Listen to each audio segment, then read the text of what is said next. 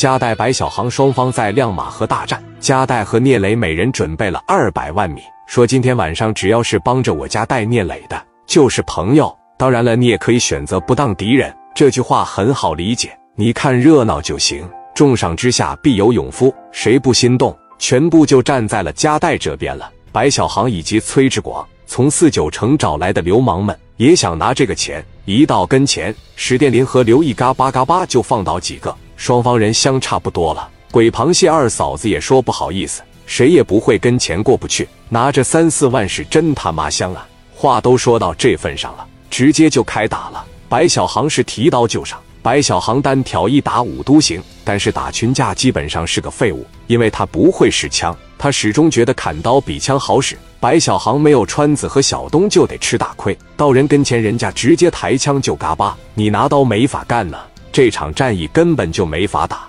毫无悬念，小航不吃什么大亏就烧高香了。打斗最精彩的就是川子、小东和史殿林和刘毅。基本就是自杀式的火拼方式，狠人对狠人，从来不躲，嘎巴嘎巴就是喷。史殿林、刘毅端着五莲子互相对着喷，如果俩人拎出来，左帅打不过小航。郑光身边的高德健号称哈尔滨单挑王，但是三个高德健打不过一个白小航。白小航学的是自由搏击，过了五分钟，白小航就没劲了。拿着五连子的不耗费体力，白小航是真上去干，连着干倒了十多个，但是改变不了。今晚的失败，川子和小东都看懵逼了。史殿林、刘毅、马三左帅、江林那是真揍他呀！白小航一看不行了，要是再这么下去，兄弟们得折一大半。一伸手说道：“谁也别打了。”这边刚举起刀，也就放下了，子弹也不往外崩了，要扛不住了。聂磊和加代也及时叫停了。加代来到白小航的跟前说：“小航，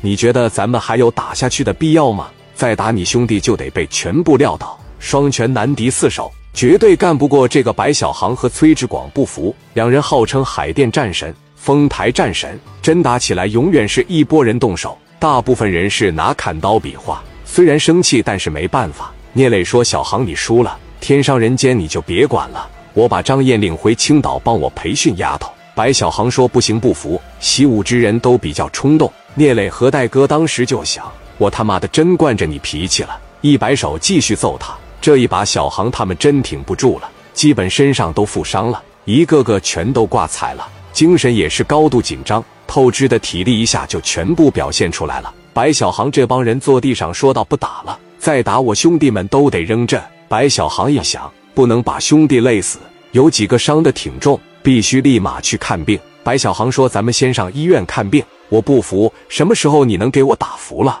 那我就不管了。”加代和聂磊一听你都这么完了，说你乐意看病你就去吧，我找秦辉去。白小航也说我不服，但是先不打了，我领着他们看病去。白小航从小练功，习武之人不允许低头，领着一大帮人就看病去了。聂磊和加代互相看看，说操他妈的，这样了还不服，干脆领着兄弟上医院补刀去。这边带着兄弟去找秦辉要人去，于是呼兵分两路出发了。